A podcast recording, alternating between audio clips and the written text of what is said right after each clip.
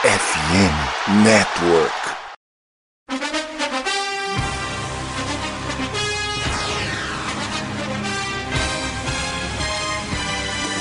It would be a 57-yard try from this spot if they pick up no more yardage. Brady goes for the deep shot. He's got a touchdown! Scotty Miller. Oh my God! Steps into it. Pass is caught. Diggs sideline touchdown! Unbelievable!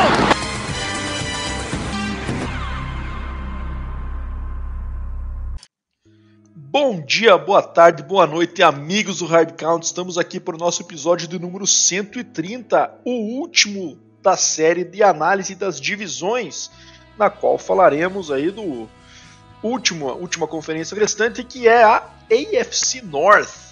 Isso aí, fechamos aí com a conferência formada por Steelers, Ravens, Browns e Bengals.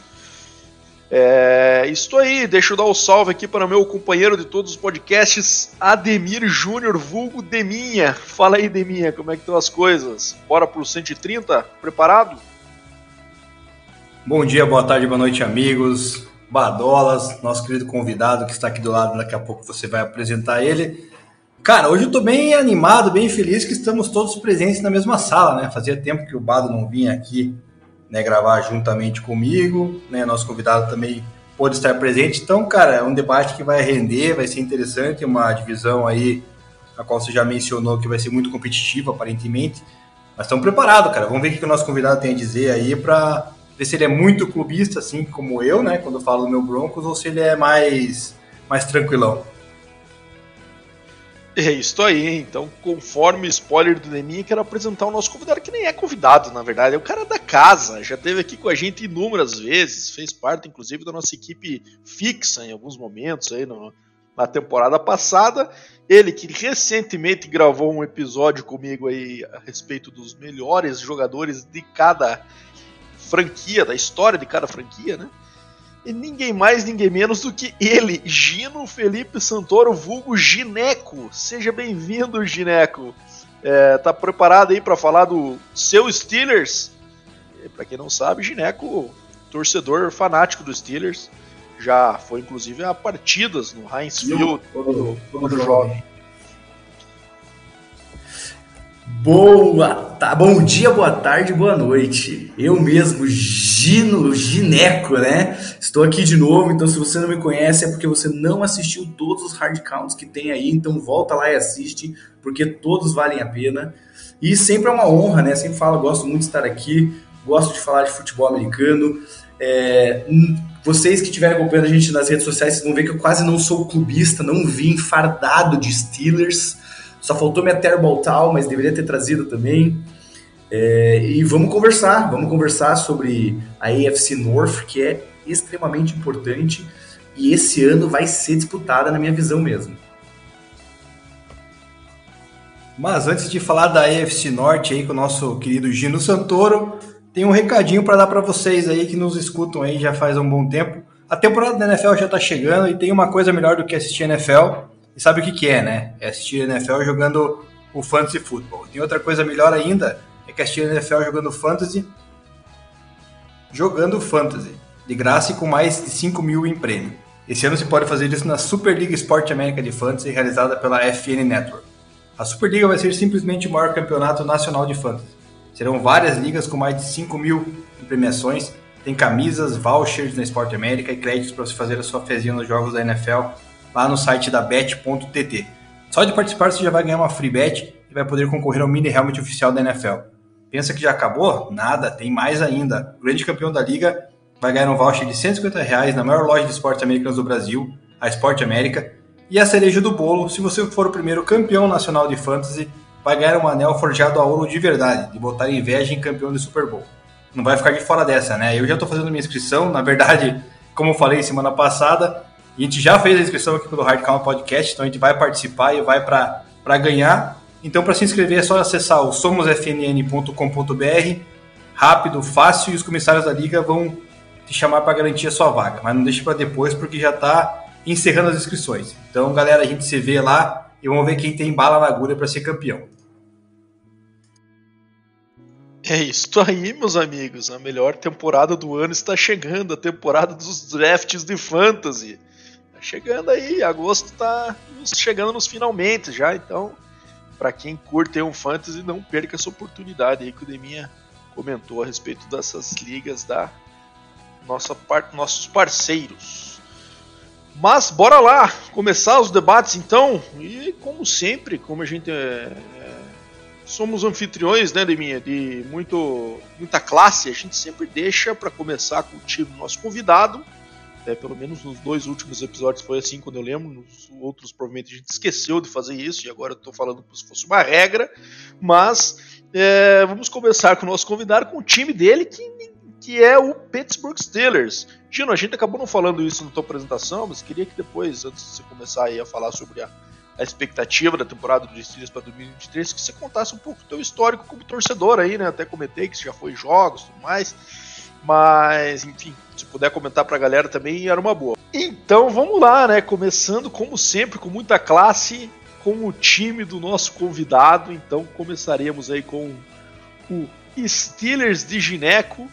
É, antes, deixa eu só falar um pouquinho sobre a divisão aqui, né? A divisão da, da AFC North esse ano tem forças de tabela ali variando entre a 17 e a 26, né? Então forças de tabela ali no terceiro quarto da, da, do posicionamento da liga. É, e no cruzamento da, das divisões, esse ano pegam a AFC South, né, divisões aí de Jaguars, Tennessee, Colts e Texans, é, e também a NFC West, né, com 49ers, Seahawks, Cardinals e Rams. Então, é, divisão esta que, na minha opinião, aí, a gente até falou disso, né, acho que tende a ter a, a menor diferença de vitórias entre o primeiro e o quarto lugar, dentre as outras divisões que a gente viu aí, lógico, projeção, né? E falando especificamente do Steelers, é, Steelers que teve uma temporada de 9-8 no ano passado, né? Esse ano no draft draftou aí o Broderick Jones, o tackle magro de Georgia, né? O tackle aí de um perfil um pouco mais slim. É, e também, é, deixa eu ver aqui, tem a 25 força de tabela do ano. Né? Então, um time aí que mais uma vez conseguiu a marca de se manter com recorde positivo, né? Marca aí que o Mike Tomlin carrega com muito orgulho, né? E nunca, desde que assumiu com o recorde, ter tido uma temporada negativa. Acabou não beliscando os playoffs e eu queria ouvir a opinião do Gino aí. É, Gino, a respeito do Steelers, o é, que, que você acha? Você acha que tem time para com os upgrades que fizeram aí, né? Trouxeram o Allen Robinson, essas adições dentro do draft. É, tem time para dar um up em relação ao ano passado e ser time de playoff esse ano. Sei que tem muita expectativa também sobre o Kenny Pickett, né? Sobre o quanto ele vai se tornar aí é, esse cara da franquia, esse sucessor do Big Man realmente, de fato, ali, né? Com, com vitórias e sendo esse cara clutch aí para a equipe. É, que fala um pouquinho do teu Steelers, Gineco, e como que vai ser a, a tua projeção de recorde por Steelers este ano. Então vamos falar um pouquinho, na verdade eu gostaria até de contar de como eu comecei a torcer para os Steelers, porque quando eu comecei a conhecer o futebol americano, ali por 2008, 2007, os Steelers estavam no auge, né? Eu tinha ganhado 2006 contra o Seahawks, 2009 já foi novamente para o Super Bowl contra o Arizona Cardinals e ganhou novamente, numa jogada incrível, que é a melhor jogada até hoje do Super Bowl, né? Duas, na verdade, uma no final e outra com James Harrison, com um retorno mais longo até hoje da, da história da NFL. Então, assim, foi um pouco de quem estava sendo bom no momento, né? E, claro, alguns jogadores especiais que até hoje eu adoro, que é Troy Polamalu, Ryan Clark e, e assim por diante. Mas minha expectativa para esse ano, ela é melhor do ano passado e por, por causa do nosso quarterback, né? O Ken Pickett foi o primeiro ano dele, ele não entrou desde o começo, ele estava pegando cancha, né, aprendendo um pouco do jogo. E então me dá muita mais confiança esse ano por ele já não ser aquele Hulk que não sabe como jogar numa liga como a NFL. Então acredito que ele vai ter esse passo a mais. Porém, o que a gente pode pensar que vai melhorar o, o nosso time, principalmente é a, a adições de jogadores bons na OL, né? Porque tendo um, um Nash Harris para correr e ter toda a dificuldade que a gente tinha, claramente a OL não estava conseguindo fazer um trabalho bom. E nos últimos anos, quando a gente tinha o Big Ben, a gente via que ele tinha que se esforçar muito mais para fazer o time funcionar, porque a OL não bloqueava como muitos anos fez. Então, o draft dos Steelers foi baseado nisso, né? Você pode ver que dos sete drafts que eles tiveram, eles pegaram três OLs, né? Então, ali, para tentar algum deles fazer essa diferença. E uma pessoa que eu queria falar bastante é, é, o nosso primeiro round, né, no 14 ali, que é o L magro, né? E é importante que ele veio de Georgia. Ele ganhou dois campeonatos seguidos, back-to-back, -back, né? O Jones. É, o primeiro, a primeira temporada ele não jogou muito, mas na segunda ele jogou 15 jogos, né? E, e foi campeão. E muitas pessoas estão falando que a qualidade dele é ter braços longos, então ele consegue manter essa distância que a gente acabou de falar, né? Que a OL não conseguia abrir gaps ou até não manter o, a defesa longe do seu quarterback, então esses braços longos vão ajudar. É, ele é muito forte e ágil, porque ele é magro, né, como você falou, então ele tem, consegue essa, essa movimentação que é necessária, principalmente quando joga ali de teco. Mas uma coisa que é preocupante, que falaram muito, que ele tem um pouco de dificuldade, algumas vezes, de colocar essa mão no defensor. Então ele sofreu muito com bull, bull rush. E sabemos que temos, né, uma a própria conferência ali, temos o Garrett, temos o Ted, né? Tem vários jogadores de, DEs que são muito fortes. Então isso é um pouco preocupante, mas acredito que ele, ele vai tirar de letra, porque temos o melhor coach da história da NFL que nunca perdeu né, uma temporada inteira. E o segundo que eu queria só colocar aqui é o Joe Porter Jr., que é uma vem da dinastia, né? O pai dele jogou nos Steelers, né? Foi um ótimo linebacker e ele ajuda a gente pelo fato que os Steelers desde sempre tiveram uma dificuldade grande nos corners, né? A gente teve Ike Taylor, é, a gente perdeu um para mim que era o, um dos melhores, que era o, o Sultan, né? Ele era o melhor, ele saiu, então a gente precisava repor essa peça e colocamos ele. E ele é um, um jogador que lembra muito o estilo de jogar dos Steelers, porque ele não é um jogador que teve várias interceptações no college, quando ele estava em Penn State, mas ele é um jogador muito físico. Ele gosta do contato, ele gosta de dar os tecos, ele teve muitos tecos no college, então eu acredito que ele vem com essa ideia que o Steelers tem, né? De ser um, jogo, um jogador mais físico. E, e por último, para falar agora, né, o que, que eu acho que vai acontecer nessa temporada dos Steelers, é, tem uma, uma força de tabela fraca, né, 25 ali, não é uma coisa extremamente difícil, porém a gente sabe que a própria AFC North é muito difícil, é muito equilibrado, né? Então, é, o que, que a gente vai precisar? Que os nossos wide receivers apareçam, e eu tenho uma lembrança ruim do Juju, né? Que no primeiro ano foi inacreditável. E já quando ele virou o receiver número um, quando a gente precisou dele, já não foi tudo isso. E a gente tem o George, né? Que vai ser o segundo, o segundo ano dele, que teve um ano fantástico. Mas será que se precisar dele agora que os times sabem que eles estão, ele tá ali para receber a bola, que ele é um jogador que tem que tomar cuidado, ele vai representar tanto? Eu acredito que sim, por ele também ter essa característica de ser mais físico. Então, fazendo o meu, meu pensamento geral, eu coloquei até aqui é, quais são os jogos que é obrigado o Steelers ganhar. Então, eu coloquei o Cleveland na semana 2 em casa. Então, assim, é, é, o começo de temporada sempre é um, um pouco mais tensa, né? É, os times ainda não estão do jeito que precisam ter, então estar em casa faz muita diferença. O Cleveland, a gente vai falar um pouco deles, mas é um time muito forte, então acho que a gente não pode perder essa. Na semana 4, fora de casa, Houston, um time fraco, que não tem como perder, é um time que não, não é para ser um jogo complicado para os Steelers, né? até porque a defesa é muito forte. A defesa dos Steelers com certeza vai estar entre os top 5 das melhores defesas do ano. Quem estiver jogando fantasy aí pode pegar, que eu garanto. Baltimore Ravens, semana 5, também em casa, de novo é, a questão do, de estar em casa, começo de temporada. E Arizona Cardinals, né, nosso freguês, que é um time também que as pessoas estão falando aí, mas para mim é um time fraco hoje e a gente tem que ganhar, que é em casa também contra o Arizona. Então eu coloquei ali um 10-7, 11-6 para eles. Eu, eu realmente estou confiante esse ano com os Steelers, porque a OL melhorou muito, então acho que a nossa corrida vai entrar mais. E isso vai ter que trazer os jogadores de defesa para o box, e aí vai dar mais liberdade para um QB novato se sentir confortável passando a bola. Então eu acho que é isso, e queria escutar um pouco a opinião de vocês que são especialistas, né? É, o Gineco tá aí. É, eu sou, particularmente, sou um negacionista de que os dois pés do Santoro Holmes tocaram no chão naquele Super Bowl de 2008. Mas enfim, sei que sou minoria nesse caso, mas defendo essa tese. É, e você, Deminha? O que, que você me diz dos Steelers para 2023?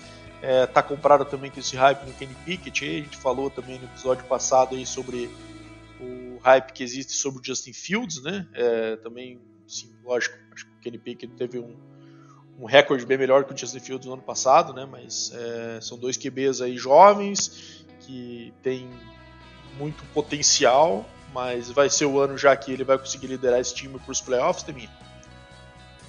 Primeiramente, como é que pode isso, né, Bado? O cara vem na nossa casa e vem falar que os dois pés estavam dentro do campo, cara. Isso não existe, cara. Foi o Super Bowl mais roubado da história, cara. Claramente o Santana Holmes não tinha os pés no chão, cara. Meteram a mão no Cardinals. E daí, para complementar, o Gino vem e fala que a gente tem ganhado um freguês Cardinals, né, cara? Pô, é, é muita audácia aqui do Gino, mas enfim. É, concordo com você, para mim também não tá os dois pés no chão. Acho que essa jogada é bem polêmica e acredito que é, tiraram um título que seria muito merecido para o Larry Fitzgerald, né? Um dos maiores wide receivers aí que a NFL já, já viu, inclusive a gente, já que foi da nossa, da nossa época.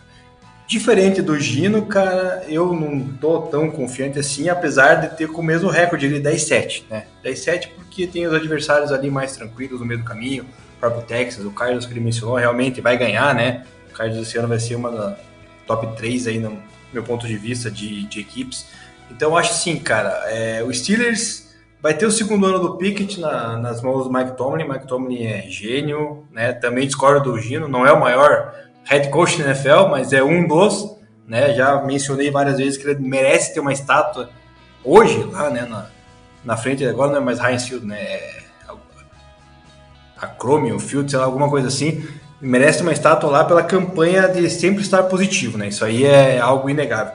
Mas eu acredito que o Kenny Pickett, cara, não, não é um QB assim pronto para NFL, cara. Eu tenho muitas dúvidas com relação, principalmente a questão da mão dele que falaram no ano passado no draft. É, acredito que não vai não vai pegar, cara, não vai dar liga, ele vai começar a hora que sofrer pressão mesmo soltar a bola, cometer fumbles, aí vai ser algo prejudicial para a equipe dos Steelers. É, agora, falando do contexto dos Steelers, né? Aquisições, Patrick Peterson, né? Excelente cornerback, experiente. É, Keanu Neal, né? O safety que veio lá da equipe do Falcons, né? Também muito bom. Então são reforços importantíssimos na, na secundária dos Steelers, né? Aliado aí ao Joey Porter que o Gino já bem mencionou. Fora o Minka Fitzpatrick, que daí é sem palavras, né? Como safety. É, tem ali o TJ Watt e o Alex Highsmith, né, no front seven que são absurdos. É, Cameron Hayward também por dentro. Então, assim, é uma defesa muito forte realmente. Por isso que esse 10-7 a gente vai acreditar, eu vou acreditar muito devido à defesa dos Steelers. O ataque tem o Nadir Harris, tem o Deonta Johnson também, que são bons nomes. O próprio George Pickens, né, que também vai ser o seu segundo ano. O Pickens, essa semana alguém veio e falou que é, ele é mais habilidoso, melhor jogador do que o Justin Jefferson, cara entendi, cara. Alguém mandou essa, eu falei, cara, é, muita, é muito engajamento, né? Não, não tem como você colocar na mesma prateleira George Pickens aí com, com Justin, Justin Jefferson. A gente viu o Pickens fez uma baita recepção no passado com uma mão lá e tal, mas é, vamos, vamos colocar cada um no seu devido lugar.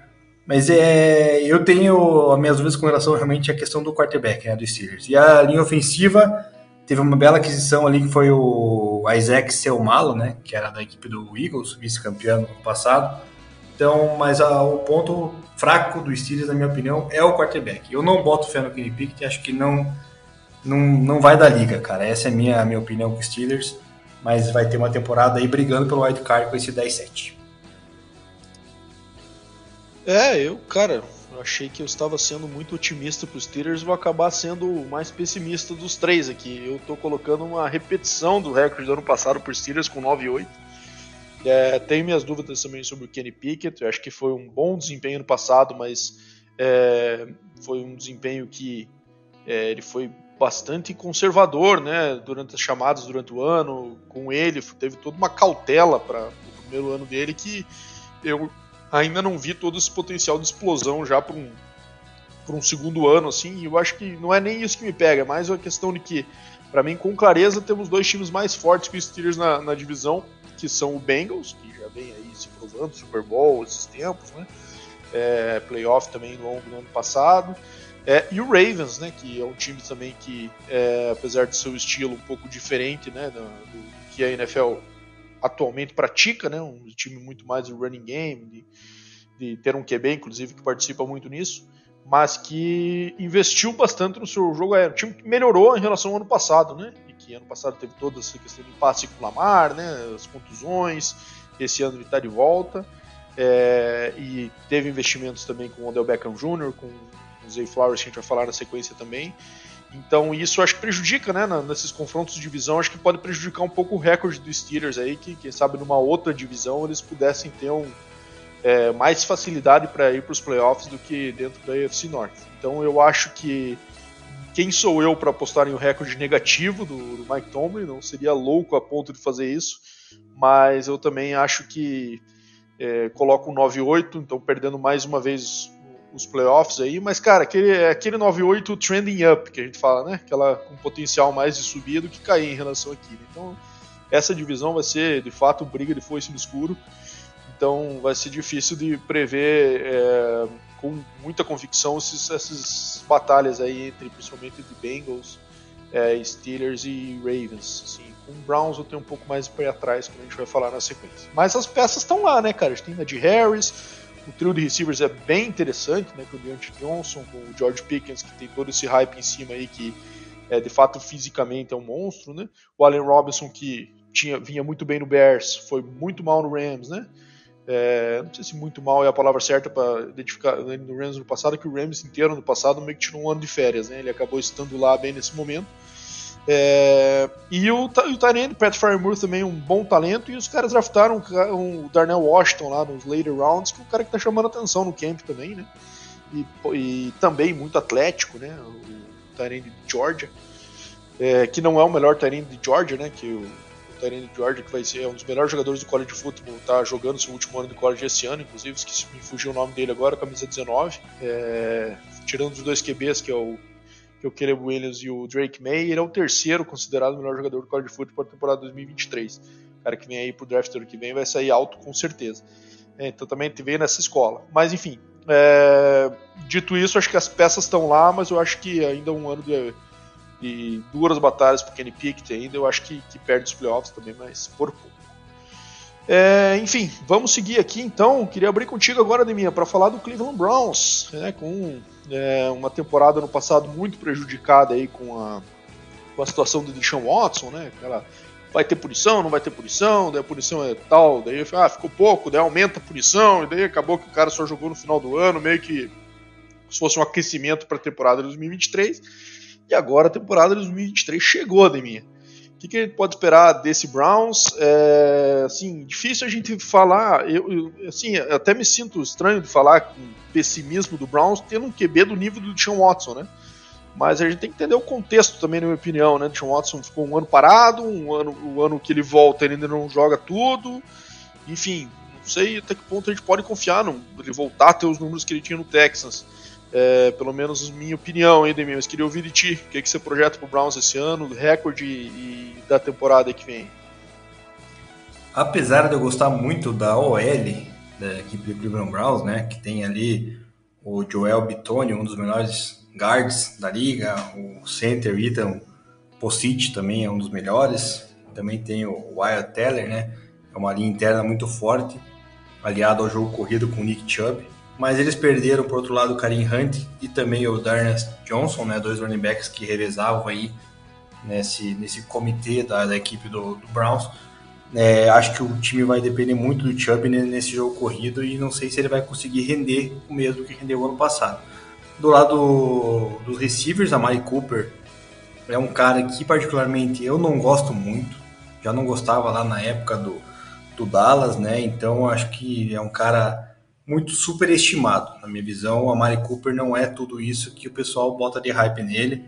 É, agora tem a aquisição do Elijah Moore, né, que estava na equipe do Jets no passado, que eu, é, o ano passado, elogiei bastante. Acho que pode ser uma válvula de escape caso o Deshaun Watson venha a produzir, né? Deshaun Watson é uma incógnita, né, Bada? Vai ter uma temporada completa, é, mas mesmo assim, cara, esses anos, um ano e meio aí parado dele, acho que acaba perdendo um pouco do ritmo, né? Eu acho que ele, não sei se ele vai conseguir voltar aquele ritmo que ele, tinha na época de Houston Texans, onde ele foi um dos melhores QBs aí, talvez top 5 da liga, top 3 é, no seu início de carreira, né? Então, tenho muitas dúvidas com relação a isso. Acho que isso aí pode fazer o pesar negativamente para o Cleveland Browns, né? É, tem uma defesa com bons nomes, né? Miles Garrett aí, candidatíssimo, inclusive, a ser o jogador defensivo da, da temporada. Zedary Smith, que foi aquisição aí na, na off-season, né? Que também é outro jogador espetacular. Temos aí também o Denzel Ward, né? Um excelente cornerback. Tem o Greg Newsom do outro lado, então, assim, é uma defesa que vai dar uma sustentação para essa equipe do Browns, mas eu não consigo ver o Browns é, no mesmo nível dos outros três times da divisão. Então, eu acho que o Browns vai ficar em último esse ano, vai ficar com uma temporada aí de 8-9, uma temporada negativa, de novo, né? Ano passado foi negativo, se não me falha a memória, e não vai ter como competir aí pelo, pelos playoffs, pelo menos não esse ano. Eu acho que o Deshaun Watson tem um ano que ele tem que trabalhar muito para ver se realmente ele vai conseguir voltar a ter uma carreira digna de, de, de QB que ele era, né? Então, já que ele tem aquele contrato gordo, enorme com a equipe do, do, do Browns, né? Aliás, contrato que não mereceria ter ganhado, já que vamos né, falar disso aí, porque com todas as acusações que teve, que tiveram, né? Com tudo aquela confusão que teve, cara, é, foi um erro aí da franquia do Browns e só mencionando, né, a gente não, eu não falei antes ali, essa AFC North tem ali oito títulos de Super Bowl, né? Seis do Steelers, que a gente mencionou agora há pouco, falou, falou do Steelers, dois do Ravens e nenhum de Bengals e Browns. Porém, o Browns, cara, na era pré Super Bowl, venceu quatro títulos, né? Então, assim, é uma franquia, querendo ou não, bastante tradicional na liga, mas que depois da era Super Bowl acabou meio que largar das traças aí sem ganhar títulos e sem participar é, constantemente em playoffs ou disputa pelo, pelo campeonato. Mas o Browns, cara, é para esse ano 23 é 8-9 aí na minha visão, negativo e sem chance alguma de playoffs. É isso aí. Bom, é realmente o Browns franquia muito tradicional, mas que tem essa zica aí né? era Super Bowl, né? até nos anos 80 teve a sua relevância, né? Teve bons times ali que acabaram até aumentando a zica aí no, essa questão da década de 80, eu só lembro daquele The Drive. John Elway, né, no AFC Championship Game contra a equipe do, do Browns, ele foi lá, conduziu uma campanha em menos de dois minutos e levou o Broncos a, a então Super Bowl da época. Então é. Tem boas referências do Browns, cara. Poderia acontecer novamente, mas acho que isso aí tá longe de acontecer. De ambos os lados, na verdade. É isso aí. Teve o The Fumble também, né? Que teve uma corrida ali do Ernest Byner que foi na entrando na zone que ele deixa a bola cair, inclusive um cara que foi celebrado quando o Cleveland Cavaliers ganhou seu título depois dos seus 50 anos lá sem títulos em Cleveland, né? É, ele é o cara que estava na parade lá junto com o LeBron lá, sendo também reverenciado como a zica de Cleveland foi embora, eu fazia parte dessa zica, então estou sendo abençoado agora também, tira esse, esse peso das minhas costas, né? Mas, enfim, é, falando do Browns aqui, eu vou fazer a, minha opinião aqui, depois eu passo pro Gineco fechar. É, cara, eu acho que é um elenco bastante mediano, né? Se você for ver aí, tirando o Nick Chubb e, e o Miles Garrett, né? Que o Miles Garrett, de fato, é um cara diferenciado, e o Nick Chubb, para mim, é um dos principais running backs, o principal running back da liga no passado, inclusive eu o elegi, né, de minha. É, mas tirando isso, as peças são bem medianas, então acho que depende bastante do, do sucesso do QB, né? E aí, cara, eu acho que tá bastante pressão em cima do Sean Watson. O ano passado dele, no final do ano, não foi nada animador.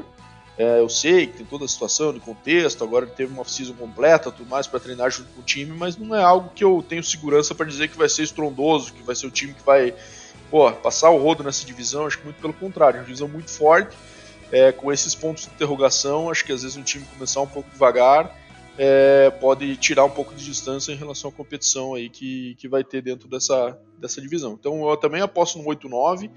É, e um, e assim, quem sabe um ano de recuperação, pelo menos estatística, para o Deshaun Watson fosse um, a melhor notícia possível para o Cleveland aí, para pelo menos é, ele conseguir ter uma projeção de nos anos seguintes ainda ter ter a confiança, né? Imagine se ele entra e tem um ano do que teve o Russell Wilson no ano passado, depois de toda essa polêmica, depois de ter um ano passado com suspensão, chega esse ano é aquela decepção total, né? Como foi o primeiro ano do Russell Wilson em Denver. Aí, cara, o negócio fica feio para ele. Então, é, eu acho que esses fatores aí pesam pro cara também na hora, sabe? Ele também sente um pouco dessa pressão e eu acho que o time do Browns não é, é como, como roster completo, acho que não é comparável aos demais do que a gente vai falar aí, já falou do Steelers, né? Então, acho que é esquisito. É, então vou de 8-9 também pro Browns e, e, a lanterna dessa divisão, na minha opinião. E você, Gino, o que, que você me diz do Browns para 2023? Então, eu tenho uma visão parecida, mas mais positiva que você. Eu também acho o time deles mediano, porém eu acho eles um time mediano com mais experiência que dos Steelers em alguns pontos. Então eu acredito que se o QB começar a render, né, o Deshaun Watson começar a fazer o básico, e eu acredito que ele está preparado para isso, porque o ano que ele ficou parado não foi por causa de lesão, e sim porque ele estava com suspensão. Então eu acredito que ele continuou treinando e está com mais do que nunca vontade de provar que ele é um quarterback, um dos melhores da liga. Então eu tenho essa confiança. Eu acho a defesa deles uma defesa bem sólida, não é inacreditável, porém a gente já viu que essa City Chiefs ganhar o Super Bowl com uma defesa bem mediana. Eu acho uma defesa bem sólida.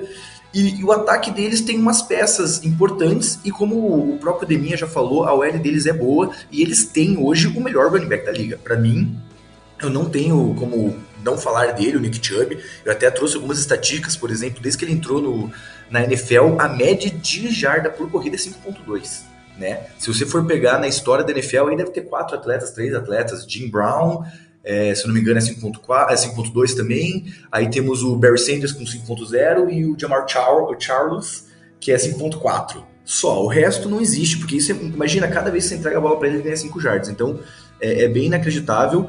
É, ele é um jogador que consegue receber a bola, ele consegue correr com a bola. Se eu não me engano, o ano passado ele teve 1.500 jardas e 1.000 jardas foi depois do contato, porque ele é um jogador mais baixo, tem dificuldade de derrubá-lo. Então eu acredito que por conta disso eles vão ter uma temporada melhor do que o imaginável, porque eles vão ter essa condição, igual o Steelers, de correr com a bola, fazer a defesa do adversário se preocupar mais com a corrida e deixar o Deshaun Watson um pouquinho mais confortável para fazer aqueles passes mais tranquilos, mais confiantes e para chegar no momento, no final da temporada, estar com o time nas mãos. E eu coloquei, né, o Bado fez essa escolha também para colocar parecido com os Steelers, eu também coloquei parecido com os Steelers. Claro, talvez se você pensar, pô, Gino, como você consegue colocar os dois com o mesmo recorde, né? Eles vão jogar juntos, mas é, é assim, é uma noção que pode acontecer de um lado ou do outro, a gente vai ver, né? Então eu coloquei 11-6, o melhor para eles que poderia ser, ou 10-7, né? Que é bem mediano na para NFL, até talvez um 10-7 hoje não entre no no wild card, dependendo de como tiver outra, as outras conferências. E eu coloquei aqui também que do mesmo jeito que os Steelers precisariam ganhar do Browns no começo da temporada, eu coloquei que o Browns precisa ganhar dos Steelers fora de casa lá na segunda semana já, né? Para dar uma pressão.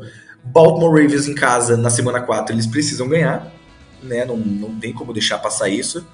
É, Arizona, de novo, para mim é um time, como o Deminha falou, um time fraco, então eles têm que ganhar do Arizona na semana 9 e tem Chicago Bears na semana 15 em casa também que necessita ganhar. São esses quatro jogos que eu acho que são jogos que não podem perder para eles poderem ter uma, uma temporada decente. E eu queria só falar uma coisa do draft do, do Browns, que eles tiveram poucas.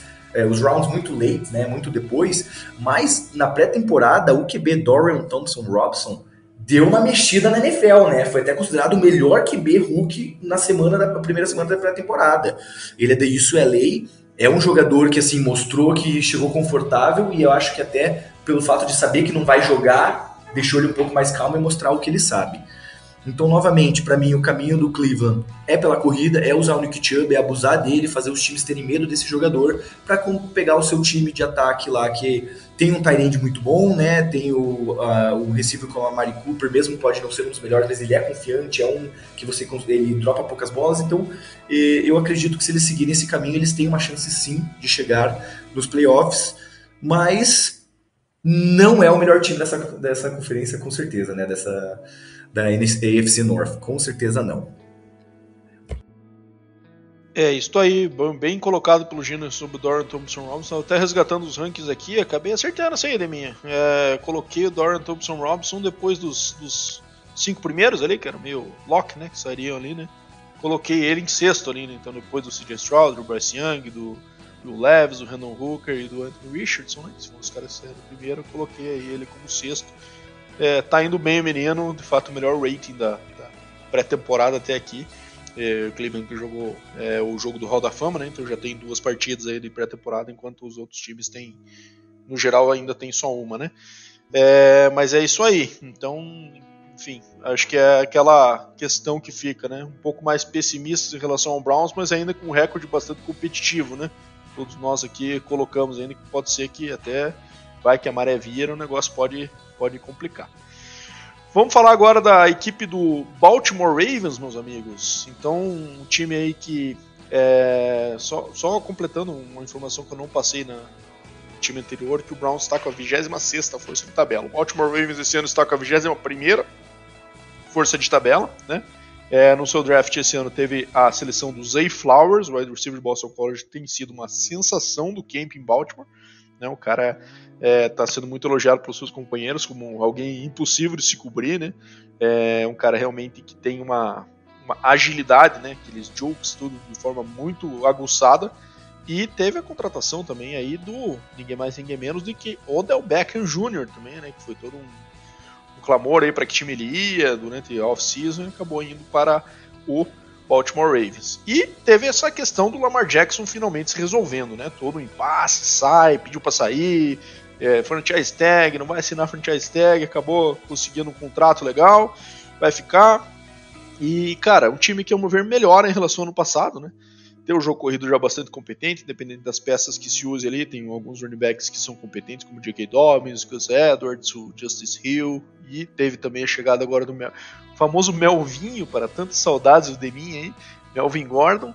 É, e agora o Del Beckham e Flowers, é, e tendo o principal arma, o Mark Andrews ainda mantido ainda com o. Né? Então, assim, é um time que tem as peças no jogo aéreo. Sei que o Deminha vai falar aí de forma bastante crítica em relação ao Lamar Jackson como passador. Existe de fato essa, esse ponto no jogo dele que ainda não é não é o cara que vai ganhar o jogo no braço, né? não é o cara que vai lançar 40 vezes no jogo ali para ganhar, mas enfim, é, eu acho que o, Ravens tem condições de botar a bola na mão desses caras e deixar ele fazer eles fazerem estrago com as pernas ali, como é o caso, por exemplo, do Zay Flowers e também do Odell Beckham Jr., que é um cara que sempre se destacou por conseguir bastante ar depois do catch, né? Então, é, acho que é um time que melhora é, isso traz dificuldades aí, tanto para o Bengals quanto para os times abaixo dele, na minha opinião. Então, assim, eu acho que o Ravens tem tudo para ter uma temporada bastante competitiva. Os times aí do, do, do John Harbaugh são sempre competitivos, né? Ele é um excelente treinador que tira o máximo do seu elenco aí todos os anos. Então, é, mesmo ano passado, quando estava sem o Lamar, com aquele QB reserva, o time foi para o playoff. Teve um jogo competitivo, inclusive nos playoffs, né? Então, foi, não foi de matar com o dedo, não, mesmo com vários desfalques. Né? Então eu projeto uma temporada de 10-7 para o Ravens. Eu acho que vai ser pau a pau ali com o Bengals na briga por esse título de divisão. É, então acho que o Ravens está é, na briga completamente por esse título e, e vai trazer bastante trabalho para a AFC Norte neste ano. É, Gino, queria ouvir de você. Ravens, o é, que, que você me diz? Grande rival dos Steelers aí, né? É, nos últimos anos.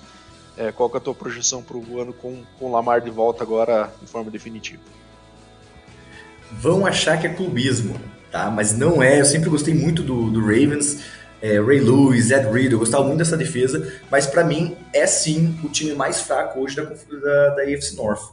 E por que eu falo isso, tá? É, eu acredito que o ataque ainda não está com tudo aquilo, né? Tem o potencial, obviamente, mas não é aquilo tudo. O Odell Beckham Jr. tá voltando de lesão, mesmo que nos vídeos que a gente segue, vê ele na internet, parece que ele tá naquele modo New York Giants no começo, porque ele tá muito bem fisicamente, está correndo, está pegando bolas, mas a gente sabe que é difícil voltar de uma lesão, principalmente na posição de wide receiver, que precisa de muita explosão, muita agilidade. É, temos os, os Zay Flowers chegando, né? Mas é primeiro primeiro ano dele na liga, a gente sabe que tem uma, uma, algumas dificuldades, é diferente do college, o contato um pouquinho a mais ali, alguma coisa assim. Então, é, não, não tem essa confiança tão no começo que eles vão conseguir, mas é incrível, né? Como você, você pode é, falou sobre os receivers deles, eu até peguei uma, uma informação que os cinco receivers deles todos foram de primeiro round. Mesmo os que estão mais tempo, que eles pegaram de outros times, então assim, todos tiveram uma condição de ser ótimos atletas na NFL, né? Lamar Jackson, eu já gosto dele como passador, não vou falar que ele é um passador ruim, eu gosto dele passando. Claro que é muito mais assustador quando ele corre com a bola. Porém, ele tem ótimos passes e ele é aquele jogador que quando ele vai passar a bola, eu sinto que ele passa mais seguro. Ele não é uma pessoa que um jogador que tenta colocar umas janelas muito fechadas, que pode acontecer uma interceptação, então ele vai para uma coisa mais segura, para quando tiver uma oportunidade de correr com a bola, ele vai estar tá aberto e assim por diante. Então eu gosto do Lamar Jackson, acho importante é, essa adição do Odell Beckham Jr. e Flowers, porque vai dar uma, um dinamismo no time deles, vai ter mais jogadores que são rápidos e volta a dizer o que o Bado falou, eles são bons jogadores com a bola na mão e eu acabei de falar que o Lamar Jackson faz esses passes mais tranquilos, então talvez uma slant, uma screen e deixar o jogador responder. Mas o que me incomoda bastante no Ravens hoje é a defesa. E para mim, como jogador que jogou na vida na defesa, para mim a defesa ganha campeonato, eu não acho a defesa do Ravens tão significativa. Né? Então, assim, talvez eles não consigam é, parar o jogo com tanto tempo, então talvez esse ataque explosivo não entre tanto em campo. E tem bastante pessoa lesionada né, no, no time do Ravens hoje, está questionável se vão estar preparados para o começo da temporada. Então hoje eu coloco o Ravens em último lugar nessa, nessa AFC North, colocando eles com uma temporada de 8-9 até 9-8, né? Mas assim, é muito importante para quem está escutando que o pior tá próximo do melhor, né? Porque é realmente disputado. E novamente eu coloquei quatro joguinhos aí que o que eu acho que eles têm que ganhar, que é Indianapolis semana 3, né? Vai estar tá, já colocaram agora que o Hulk vai ser o, o titular, né? Então assim, eles vão pegar um jogador que só jogou duas, duas semanas antes é, na NFL, então é uma chance da defesa mesmo, eu não confiando muito nela, mostrar serviço. Pittsburgh Steelers em casa na quinta semana, né? Fator casa é muito importante. Tennessee em Londres, e aí é um jogo que sempre para mim quando eles fazem viagens longas é um jogo que não sabemos o que vai acontecer, muda o país, muda tudo isso. Então Tennessee tem um time para mim o mesmo nível do Ravens, mas pela viagem eles podem podem ganhar. E claro que Detroit é, Detroit teve uma melhora inacreditável no passado, mas é sempre aquela incógnita, né? Como vai estar. Tá. Então, até a semana 7 ali, vamos saber se vai ser um Detroit do começo da temporada ou do final de temporada. Mas se for de começo de temporada, eles têm que vencer também. Mas, novamente, acredito que vai ser o último colocado da, é, dessa AFC North. E espero muito, por ser o rival dos Steelers, que eles fiquem naquele lugar e deixem os Steelers entrar no, no playoffs. Isso, Isso aí, aí você, Deminha, fala aí, destire o seu ódio agora, cara. Tá? O palco é todo seu. Qual foi o Ravens 2023? Cara, eu amo o Lamar Jackson, cara. Amo ele de paixão, mas como running back, né? Como running back, ele é, cara, talvez o top 5 da liga aí, correndo com a bola. Agora, passando a bola, meu amigo, ele tá para mim no top 32, porque são 32 quarterbacks na NFL, né? É, não consigo ver o Lamar Jackson, cara, sendo um bom quarterback passando, cara. Para mim, ele tem força no braço, tem, mas a precisão dele, cara, é a mesma do que a minha, arremessando uma bola de futebol, cara. Entendeu? É, o cara não tem a maior precisão para encontrar seus, seus wide receivers e tal, então acho que não, não dá, cara. Não tem como você confiar num, num time da NFL hoje em dia sem um bom passador, né? Então, Lamar Jackson para mim deixa muito a desejar. Sei que os torcedores do Ravens aí vão me odiar por isso, né? Mas é a minha visão. Eu acho que o Lamar Jackson não tem condições de carregar o Baltimore Ravens a conquistar um título de Super Bowl passando a bola, correndo quem sabe, né? Aí tudo depende de um jogo de, de um jogo com uma linha ofensiva muito bem montada, esquematizada. É, eu vejo que o jogo corrido do Baltimore Ravens enfraqueceu, né? Tem aí o J.K. Dobbins, que é um cara que se machuca constantemente, né? Tem o Gus Edwards também, que vem de lesão. Justice Hill também se machuca. E o Melvin Gordon, então, cara, esse aí dispensa comentários, né? Esse aí, cara, a quantidade dele de fumbles, cara, deve ser maior do que a quantidade de touchdowns marcados, né? Então não tem a menor condição. O jogo terrestre do Ravens realmente foi pro ralo, né, nessa temporada. Tem bons nomes no seu corpo de receivers agora, como o caso do do Rashad Batman, do Odell Beckham Jr., né, dispensa comentários, o próprio Mark Andrews, né, um dos melhores talentos dessa liga, que é fundamental, inclusive, né, para o esquema de jogo que o Ravens utiliza no seu ataque, é, poderia ser usado muito mais Assim como o, Travis Kelsey é utilizado por Patrick Mahomes aqui do Chiefs, o Mark Andrews deveria ser utilizado pelo Lamar Jackson, porém daí tem aquele gap, né? Lamar Jackson, Patrick Mahomes ali, não, não dá para comparar um passando a bola, né? Então fica difícil. É... O Zay Flowers, cara, eu não tô caindo muito no hype que a galera tá metendo nele, cara, entendeu? Chegou todo cheio de falinha no draft, pá, aquele estilo, mas, cara, não mostrou nada ainda. Acabou de chegar na NFL, cara. Então, tem que se provar. E quando ele tem um QB ruim, como já falei, né, vai ser mais difícil. Então, a defesa, por outro lado, tem alguns bons nomes ali, né?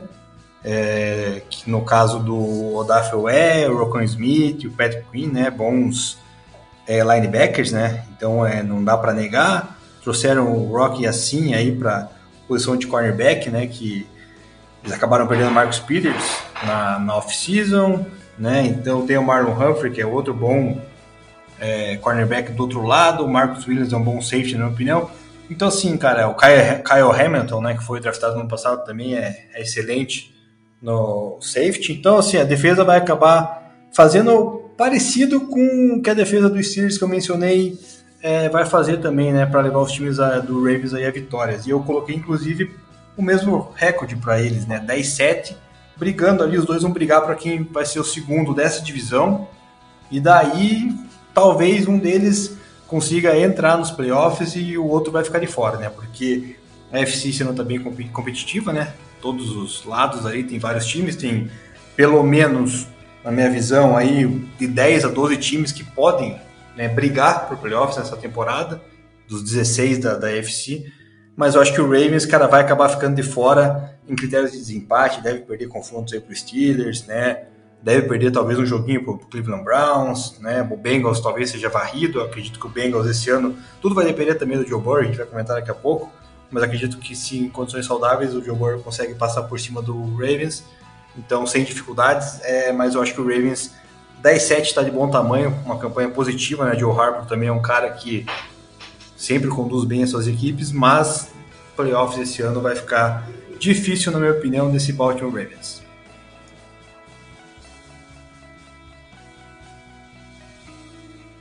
É, o que eu tô achando engraçado aqui é que a gente tá falando discurso completamente diferente um do outro e os recordes quase tudo igual, né? Então mostra o equilíbrio dessa divisão aqui. Então acho que também estamos aí com com uma boa perspectiva de disputa nessa, nesse ano. E agora vamos falar do time que tem sido o dono dessa da, da AFC Norte nos últimos anos, né? É, que é o Cincinnati Bengals com Joe Burrow. Desde que Joe Burrow voltou do seu ano de contusão no, no seu rookie year, acabou tendo ótimos desempenhos, levou o time inclusive ao Super Bowl.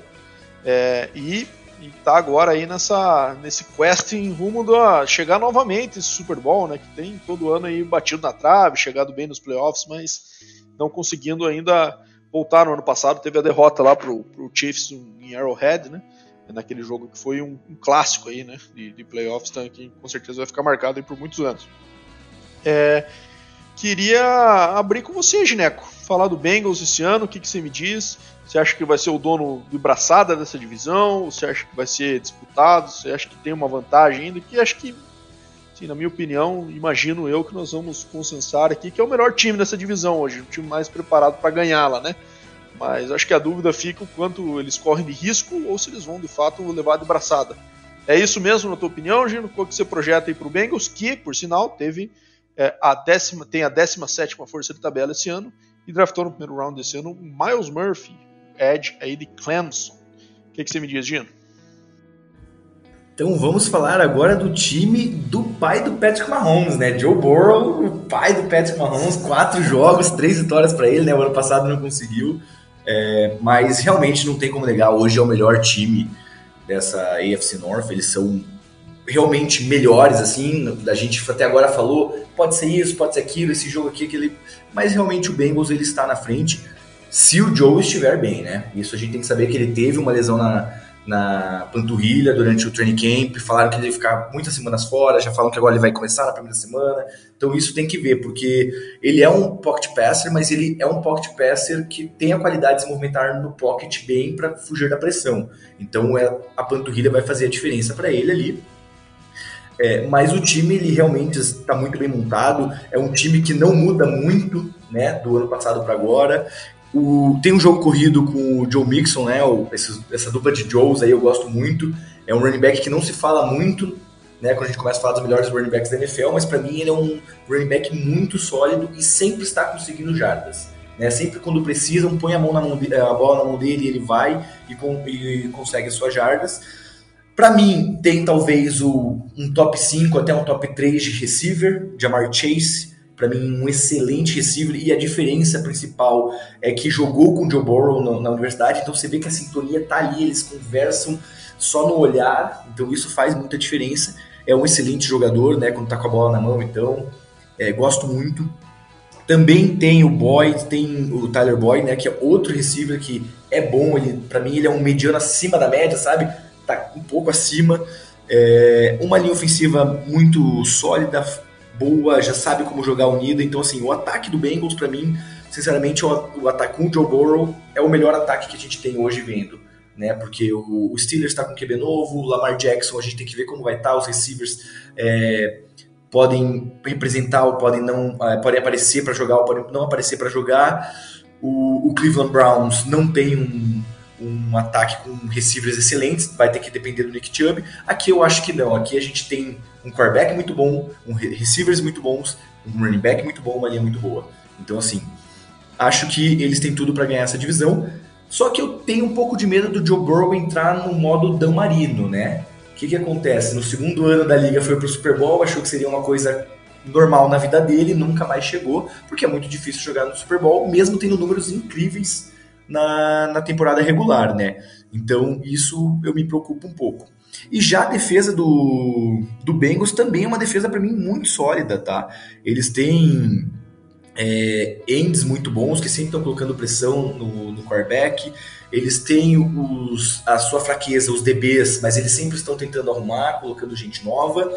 E os linebackers são aqueles jogadores que fazem o básico muito bem feito, né? Quando a linha não consegue pôr uma pressão, eles param a corrida cedo. Quando precisa ajudar na, no, jogo aéreo, eles estão ali participando. Então, o que eu gosto muito do Bengals é que é um time completo.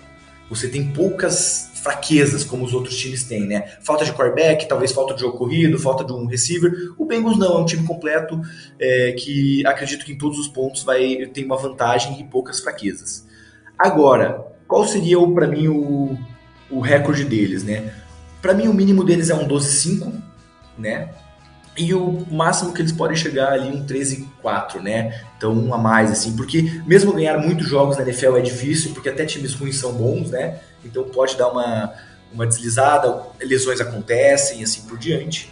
E eu coloquei alguns jogos aqui para falar, que para mim um jogo muito importante para eles ganharem é do LA na terceira semana em casa. Como o Bado falou, o LA parece que teve um timeout ano passado, então a gente não sabe como vai começar, então eu acho que é a hora de ganhar deles, né? Vai voltar o Cup, que é um ótimo jogador e tal, então a gente, eles precisam nesse, já nesse começo ganhar deles.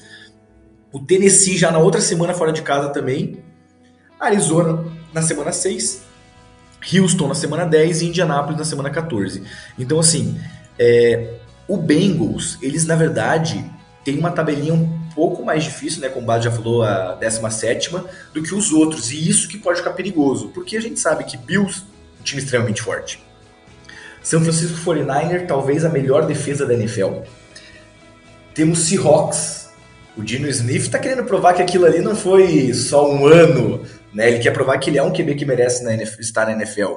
Então, assim, Jaguars tem um pouco ali para frente, que também foi um time que o final do ano passado mostrou, deu uma surpresa para o mundo e eles estão com um hype gigantesco. Tem Kansas City Chiefs para jogar contra eles, né? Mesmo eu fazendo a brincadeira que o Joe Burrow sempre ganha deles, mas de novo é um jogo difícil é fora de casa. Então o Bengals, eu acredito que é o melhor time, porém é o time com mais riscos durante a temporada que pode dar algum problema, né? E de novo, né, é, é uma pressão muito grande no Joe Burrow se ele não representar ou se ele se machucar, aí já pode colocar o Bengals lá para baixo, porque eu acho que ele tem sim a maior responsabilidade nesse time para ser um time campeão. O que, que vocês acham? É, eu vou pegar o gancho do, do Gino para falar o seguinte, né? O Bengals tem um excelente grupo de jogadores na defesa, ataque, mas não tem, Gino, as zebras que o nosso querido Kansas Chiefs tem, né? Naquele jogo lá que você mencionou que o Chiefs venceu, né? Nós tivemos as zebras ao lado do, do Chiefs, por isso o Joe Burrow não meteu um 4-0 em cima de Patrick Mahomes, né? Joe Burrow estaria aí invicto contra o Mahomes, mas né, infelizmente as zebras ali atuaram de forma meio né, duvidosa e tiraram essa vitória. Aliado também ao, ao trash talk lá do prefeito de, de, de, de Cincinnati também, que azedou o caldo. Mas, brincadeiras à parte, né, a equipe do Bengals é com o Joe Burrow é fantástica, né, cara? O Joe Burrow é um excelente quarterback, desde a, quando saiu do, da LSU. Tem o Jamar Chase aí, um alvo que é absurdo, né, cara? Top 3 aí, top 5 wide receivers da liga. Conexão boa desde a época do college. Joe Mixon, cara, aí também top 3 running backs da liga. É, perderam o Samaj Perrine, na verdade, pro Denver Broncos, mas tem o Chris Evans, que era o terceiro running back, agora o segundo, que tem um potencial bom também para conseguir dividir é, corridas, ou quem sabe ser essa, esse backup do Joe Mixon. T. Higgins, excelente wide receiver, que seria wide receiver 1 em várias equipes da NFL, né? E é o número 2 do Bengals. Uh, adquiriram o Irv Smith Jr., que não foi tão bem assim no Vikings quando a gente esperava, mas pode ser que dê liga né, com o Joe Burrow agora no Bengals. Aquisição importantíssima que fizeram também na oficina foi o Orlando Brown Jr., left tackle, que precisava, né? Um, o, a gente sabe o quanto o Joe Burrow sofre de pressão, né? O quanto que ele, que ele sofreu. Então, tendo um Orlando Brown Jr. aí para segurar o, o blindside é fantástico. Então, acho que assim, o, o jogo da linha ofensiva do Bengals melhorou, né? Dos últimos dois anos para cá. Então, tem potencial aí absurdo para chegar num, num Super Bowl e tentar buscar esse shot aí, tirar essa zica, né? De, de nunca ter vencido. A defesa tem Sam, é, Sam Hubbard e o Trey Hendrickson, né, dois baita edges. Logan Wilson, um excelente é, linebacker. Tem o, o Ken Taylor Britt, né, um cornerback também espetacular, lá da minha Nebraska, né, que é fantástico. É, perdeu, por sua vez, né, os dois safeties, né, Jesse Bates III e Von Bell. Mas é uma, uma equipe, uma defesa que, que aparentemente tem tem peças para rodar e tem peças para se encontrar, né? Adquiriu no draft esse ano o Jordan Battle, né? Que era da equipe de Alabama, é né? uma, uma escola também que revela vários jogadores. Então, assim, eu acredito muito que o Bengals possa ter essa chance de Super Bowl esse ano com o Joe Burrow saudável. A gente não sabe ainda se ele vai atuar, né? Todos os jogos. Eu botei aqui um 15-2, que eu acho que talvez complique em um ou dois jogos. Inclusive, tem um jogo contra o Chiefs, né? Contra o Bills pela frente aí. Então, que são jogos mais complicados que podem perder mas é, é isso, cara. Acho que o Bengals é uma equipe aí favoritaça do lado da FC, juntamente com o Chiefs e com o Bills, né? Essas três aí, na minha visão, são disparadas três aí candidatas a, a chegar no Super Bowl. Então, mas eu acredito que o Bengals aí, se o Joe Burrow estiver saudável, o cara vai causar problema a todo mundo e pode ser um, um baita, um baita candidato e tomara que dê boa, cara, porque esses jogadores aí é, a gente gosta de ver, né? Joe Burrow, Mixon e Chase e T. Higgins é, são espetaculares. Então, quem sabe a gente não possa estar tá vendo aí o Bengals buscando esse shot e saindo da zica. É isso, é isso aí. aí. Eu vou ser um pouco mais breve aqui falando do, do Bengals, até porque o Gino e o Deminha já falaram bastante aí sobre as todos os, os trunfos que tem essa equipe, né? Que time de fato muito forte, bem completo. Eu acho que o gap maior que existia na questão da OL e o Orlando Brown chega para suprir bem essa, essa questão, né? é, essa proteção no passe. O Burrows é, vinha sendo um dos QBs mais sacados da liga, aí, apesar de ter conseguido se manter em pé nas duas últimas temporadas. É, eu só acho, cara, que na questão do. Isso não vai significar, na minha opinião, um recorde muito. muito destacado, assim, porque, cara, dentro dessa divisão o negócio vai ser punk, porque os times que estavam abaixo melhoraram, todos eles, na minha opinião. O Ravens melhorou, é, o Steelers melhorou, e o Browns é um time que também não vai ser de matar com o dedo, né? Eu acho que é o pior time dessa divisão, mas tem um QB muito capaz e se estourar, né? E pode beliscar um joguinho aqui, principalmente jogos em casa. Então, assim, é, eu coloco um 11-6 pro Bengals, acho que é até um pouco pessimista, quem sabe um 12-5 fosse algo mais, mais factível, mas muito por conta disso. Eu acho que essa divisão de fato vai ser uma briga muito boa e eu acho que esses confrontos aí é, tão, de tanta rivalidade vão ser bem decisivos aí para quem que vai levar o título. Eu acho que o Bengals leva esse título da divisão, mas ainda acho que em função de sua divisão ser muito forte, acho que não se posiciona como seed 1 para os playoffs desse ano e acho que isso tem feito a diferença aí, né, é, nos últimos anos. Então, é, eu acredito que o Bengals tem um dos melhores times da NFL, concordo com o Deminha quanto aos três times continuam sendo o mesmo, acho que o Bills que vem dando uma, uma escorregadinha nos degraus aí, né, mas o Bengals e o Chiefs acho que é, continuam se mantendo bem no nível que das últimas temporadas. Então acho que é isso. Acho que concordamos aqui do Bengals ser o melhor, concordamos, é, tirando o Gino que, que falou que o Ravens vai ser o pior né, da divisão, eu e o Deminha fomos de Browns, e o Ravens e Steelers ali na meiuca, né, brigando, quem sabe, pelo título, numa boa run, ou então brigando pelo wild card ali em, em segundo cenário, né.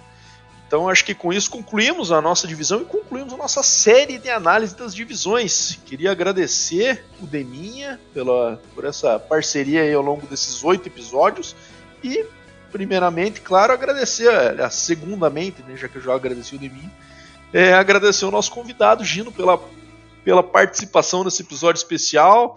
Cara, você sabe que a casa é sua, você sempre que quiser participar é só nos avisar que a gente vai ter uma vaguinha com carinho aqui para você.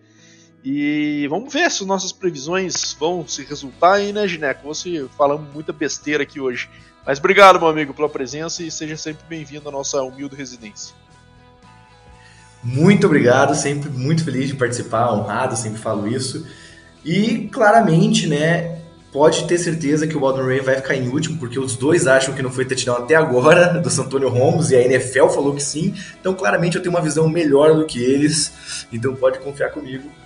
E fico muito, muito feliz mesmo de estar com vocês. E sempre quando tiver oportunidade, vou participar sim, porque esse é o melhor podcast do mundo. Nem os Kelsey, nem os Menes conseguem fazer algo tão interessante, tão legal. Então eu agradeço muito por estar aqui.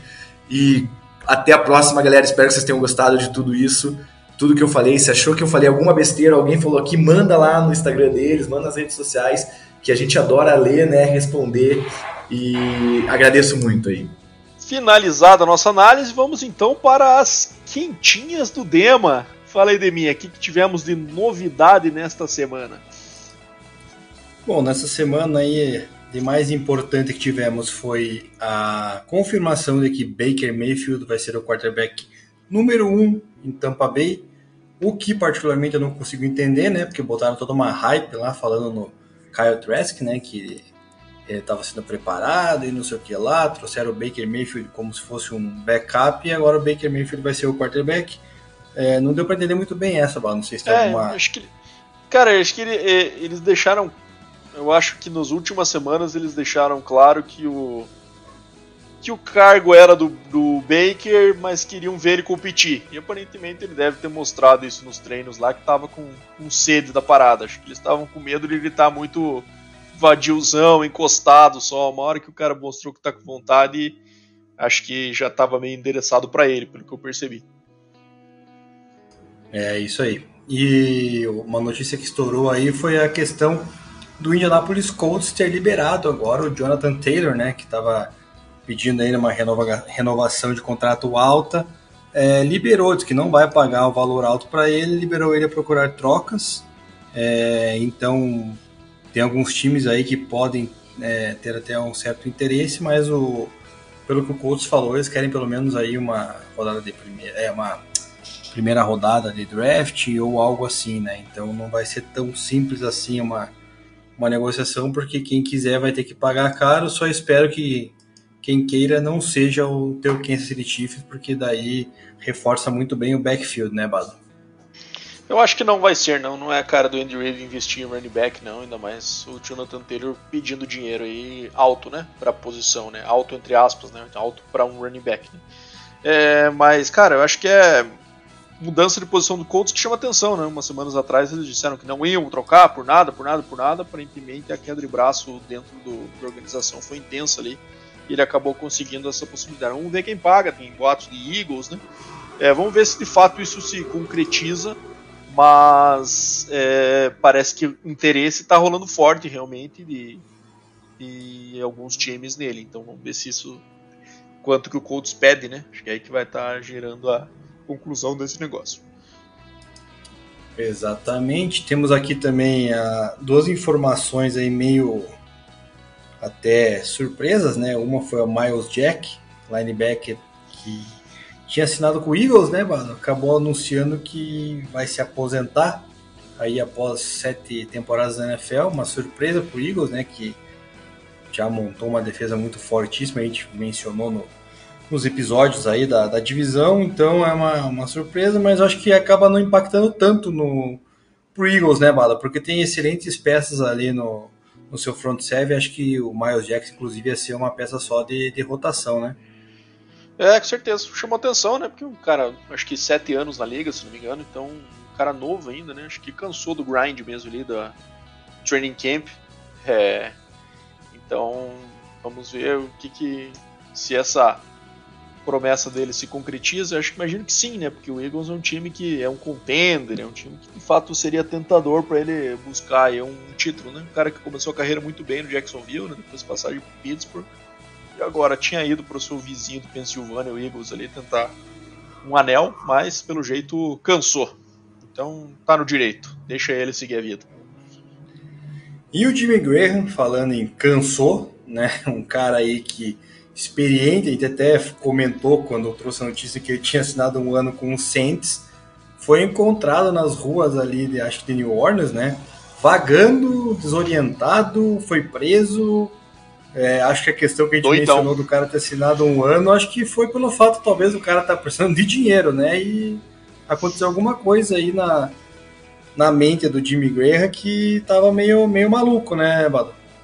É, então, não dá para afirmar nada, né? Porque a gente não é médico, né, Deminha? Mas tava doidão vagando na rua sem rumo. Então já imaginamos que pode ser, né? E aí foi é, foi preso, depois direcionado a um hospital, enfim, tá nessa questão da avaliação, o Saints se posicionou só de forma mais mais vaga assim, né, a respeito do caso, e disse até inclusive que já estava se preparando pro pro próximo jogo de pré-temporada, não sei o que, não ele, né, o time em si. Mas, enfim, vamos ver se isso acaba afetando alguma coisa na, nesse contrato Saints, se é algo que o time vai encarar como uma, uma indisciplina ou se não, se vão abafar o caso e segue o jogo. E agora falando de lesões, aí na última semana aí de pré-temporada, é, tivemos um susto, né? O cornerback Isaiah Bowden da equipe do New England Patriots acabou levando o famoso fogo amigo, né, num tackle lá e caiu desacordado, foi levado pro, pro hospital, até paralisar a partida, né, que já estava no quarto período, se não me engano, contra o Packers, né, é, encerrar a partida, mas é, aparentemente já está liberado pelos médicos, então é, menos mal, né, Bado, mas é uma mais uma daquelas cenas que a gente não gosta de ver, né, quando o jogador cai desacordado, meio imóvel no gramado, acaba assustando aí todo mundo que que acompanha a NFL. E os dois wide receivers aí da, da semana que se machucaram, o Jackson Smith Nigba, né, o wide receiver do Seattle Seahawks, quebrou parece que um osso ali da mão, algo assim. O pulso. É, é pulso, né, exato. E o Terry McLaurin, também da equipe do, do Commanders, são dúvidas aí já para a primeira rodada da NFL, ambos se machucaram aí no, na rodada da pré-temporada. É, o que mais preocupa, na minha visão, desses dois é o McLaurin, né? Porque Sim. é a principal arma ofensiva do Commanders. O, o Smith Nigba ainda tem lá o DK Metcalf, né, o Seattle Seahawks e também a o caramba, fugiu o nome dele. O Lockett, Tyler Lockett. Tyler Lockett, exatamente. Então não causa tanto impacto assim no jogo aéreo do do Seattle Seahawks e Bado pegando o gancho, estive lá no no Crook Stadium com o Léo Lorenzoni, né, nosso companheiro aí do, do Crocodiles que narra os jogos, torcedor do Seahawks, ele veio me cobrar lá, né, falando, pô, como é que você fala que o Seahawks é, não vai ganhar mais do que 9, não sei o que lá, eu aposto com você que, se, que vai ganhar pelo aí, menos ó, 11, se, se não bater 11 ele vai me dar uma... É, ele falou assim, se não bater 11 eu vou te dar uma camisa do Crocodiles, eu falei, pô, fechou então, né? O Pio tá lá de prova, vitórias. então é, tô, acho que eu ganhei uma camisa do Crocodiles aí, Pô, ganhou, de graça, ganhou. porque acho que não chega, né? Não chega, não chega. Ganhou. Você deu bem, Neminha. Queria estar tá lá pra entrar nessa bet contigo aí, pra ver se ganhava uma também. Mas enfim, faz parte. Perdi a oportunidade é, Léo... por questões de saúde, né, Neminha? É, e o Léo Lorenzoni ainda mandou lá no, pra galera apostar na vitória do Ravens na pré-temporada. O Ravens que vinha aí com uma sequência de 23 vitórias, zicou, né? Porque o Ravens foi lá e perdeu pro Commanders. Então tava, não tá iluminado o nosso querido Léo Lorenzoni. É isso aí. Mas fechamos as quentinhas então, né, Neminha? Vamos passar os resultados então do, do futebol americano brasileiro, o FABR, como é que foi aí nesse fim de semana? A gente teve na, no, no fim de semana anterior pouquíssimos jogos, né? Então, uma estranheza aí com tantos campeonatos acontecendo simultaneamente. A gente teve quatro jogos, se não me engano, só para anunciar na semana anterior. Já essa semana foi diferente aqui. Já estou aqui no mapa do FABR. Estou com quatro páginas de resultados para ler. Vamos lá então. Começando aqui pela Liga BFA, é, Conferência Nordeste, né? O Cavalaria 2 de Julho venceu o Sergipe Redentores por 28 a 13. E na Conferência Centro-Oeste, o Sorriso Hornets venceu o Porto Velho Miners por 86 a 0. Lembrando que o Sorriso Hornets viajou até Porto Velho, uma viagem aí, cara, eu não sei quantas horas dá, mas estou me arriscando aqui que deve ser mais de um dia é, de ônibus. 86 a 0 para o Sorriso Hornets contra o time de Porto Velho. É, também pela Conferência Centro-Oeste, o Cuiabá Arsenal venceu o Rondonópolis Rocks por 19 a 7. Conferência Sul da Liga BFA, o T-Rex venceu o Almirantes por 17 a 12. É, o Fortaleza Tritões venceu por 55 a 0 o Calcaia Sabres. É, o Carrancas perdeu para o Recife Mariners por 48 a 0. João Pessoa Espectros, Conferência Nordeste, venceu o Ceará Caçadores por 61 a 20. Conferência Sul, Santa Maria Soldier, jogo apertadíssimo e surpreendente, porque é um time bem mais forte, né? Não sei como é que foram as condições climáticas. Mas 14 a 12 contra a União da Serra é, vitória aí do Santa Maria Soldiers. É, e fechando aqui os resultados da Liga BFA, o Galo FA, no clássico de Minas, né? Galo e Cruzeiro, Galo venceu por 44 a 9 o Cruzeiro FA. Passando agora para os resultados do Brasileirão da CBFA, na divisão 2, primeiro. O Vikings FA venceu o Kenny Cutters por 35 a 0. É, o Caraguá Ghost Ship venceu o Assis Captains por 7 a 0 e o é, aqui teve um jogo adiado né, do Macaé Oilers contra o Tigres FA. E são esses os jogos aí da, do Brasileirão D2. E falando do Brasileirão D1, né, então a principal divisão aí do Brasileirão de Futebol Americano organizado pela Confederação Brasileira de Futebol Americano, o Guarulhos Rhinos venceu aí o, o Gama Leões Rednecks por 39 a 3. É, o Paraná HP perdeu do Brown Spiders por 7 a 0. É, o Rio Preto Wilders venceu o Moura Lacerda Dragons por 31 a 14. E no jogo que Ademir Júnior, vulgo Deminha, esteve presente no estádio, e eu também estaria se não estivesse com problemas estomacais, o Coritiba Crocodiles venceu por 44 a 7 a equipe do, Steam, do Corinthians Steamrollers, né? É, jogo entre duas equipes também vinculadas a times do futebol, então que com certeza chama muita atenção aí ao redor do Brasil. É, Deminha, você esteve lá e colheu alguns depoimentos, né? É, quer fazer algum comentário rápido aí também depois colocar as entrevistas que você fez com os atletas de Crocodiles e Corinthians? É, exatamente, estive lá prestigiando o nosso Crocodiles, né? Para quem não sabe, nós somos fundadores, então nós somos torcedores também da equipe. É, foi uma partida interessante, foi no final de tarde aqui de Curitiba, o pessoal estava estreando iluminação nova lá no Croc Stadium, né? Então teve um momento até de apagão, que foi quando o Crocodiles tomou um touchdown, coincidentemente, né? O, de retorno do Camara lá da equipe do Corinthians.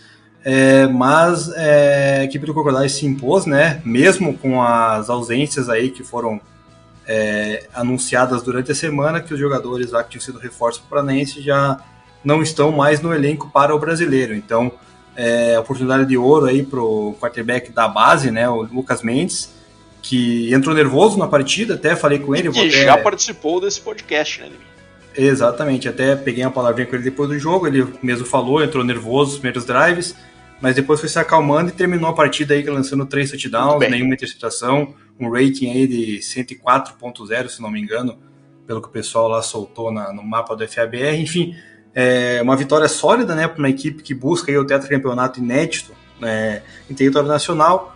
Então foi mais ou menos isso aí. A defesa do Crocodiles se impôs, né, conseguiu parar aí é, os Steelers, com exceção do, do retorno de touchdown, e o ataque conseguiu, nos momentos de, de brilho, é, pontuar e pontuar bem aí, encontrando Atos, é, o próprio Bernardo. Então, uma vitória aí que é, coloca o Crocodiles aí, se não me engano, ainda na primeira colocação, já na disputa da, da tabela pelo saldo de pontos.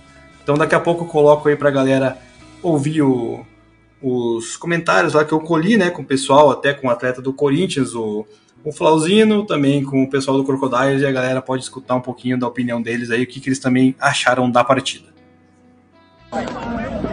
Fala galera, tô aqui no final do jogo da partida de estreia na D1 do Corinthians Steamrollers contra o Curitiba Crocodiles em Curitiba. Tô aqui com o atleta do Corinthians é, Steamrollers, camisa 87, é o Flauzino, ele vai falar o nome dele depois aí, Instagram pra galera ficar sabendo.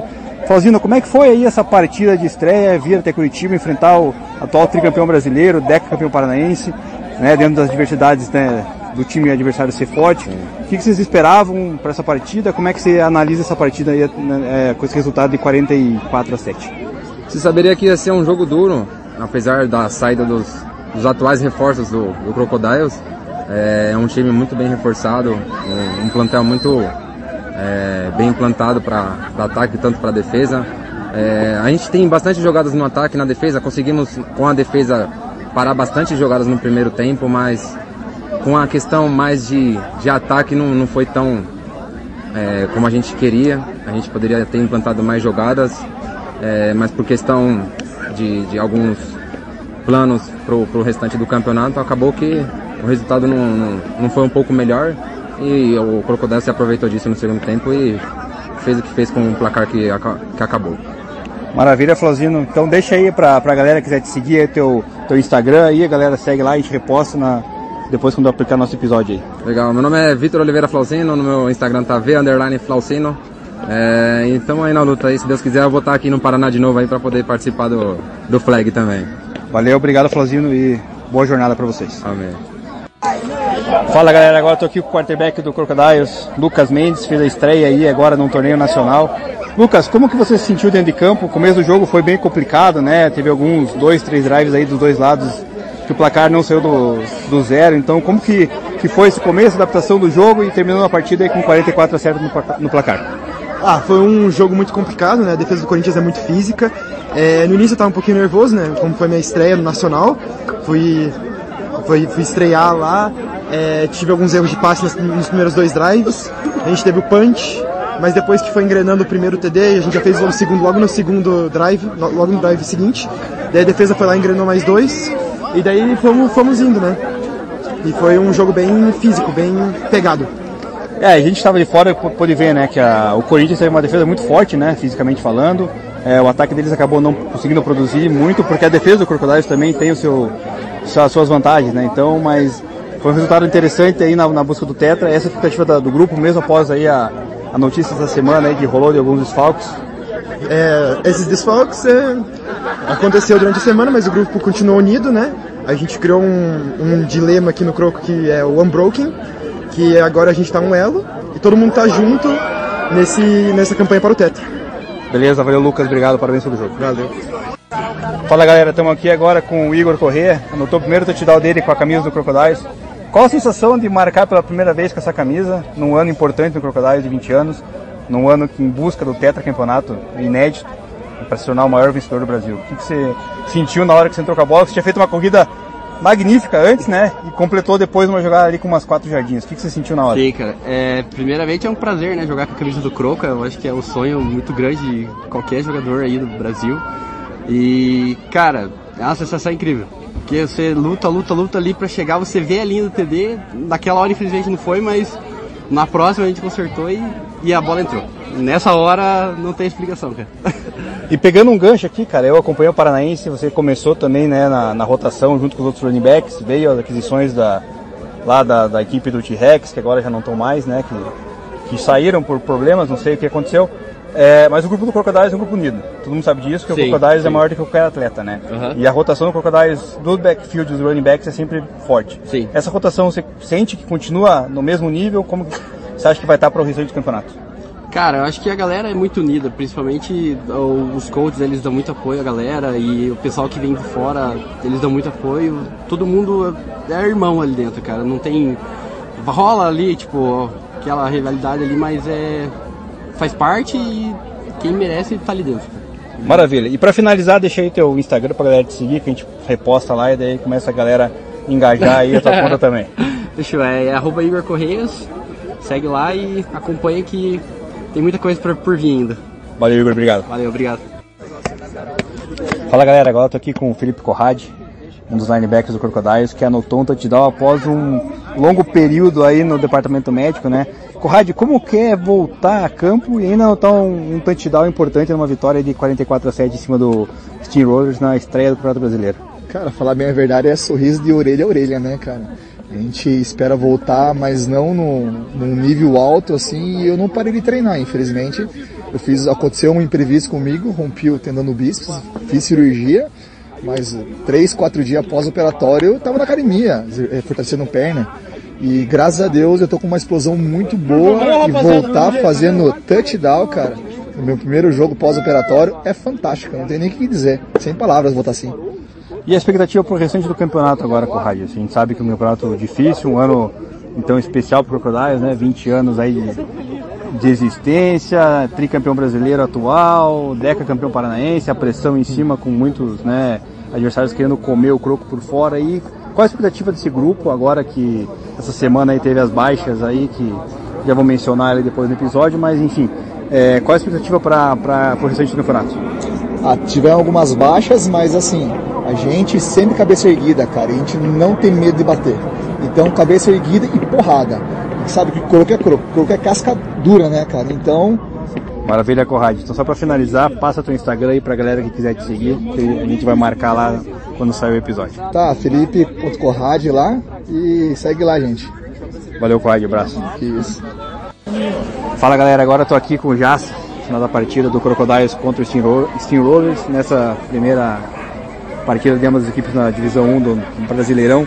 Já qual a expectativa para o campeonato, primeiramente, é, uma vitória dessa causa no ânimo da equipe? Fala Dema, tudo bem? E aí galera do podcast? É, cara, foi um jogo bom, né? Isso foi menos do que eu esperava. Eu esperava, sendo assim, sendo sincero, eu esperava é, a gente ter jogado melhor, né? A gente sabe que o Croco hoje está num nível acima, então a cobrança, a cobrança que a gente tem pra gente mesmo, ela tem que ser alta. Então a gente botou um patamar ano passado que a gente não pode recuar desse patamar. Né? Então, mas serviu, serviu de aprendizado, serviu para botar, dar o start na cabeça de todo mundo para mostrar que a gente está no nacional, que o nacional é outra pegada e a gente vai para cima e, cara, jogo após jogo a gente vai mostrar resultado após resultado que a gente veio para ficar e a gente vai trazer o tetra, vai trazer o tetra para Curitiba novamente.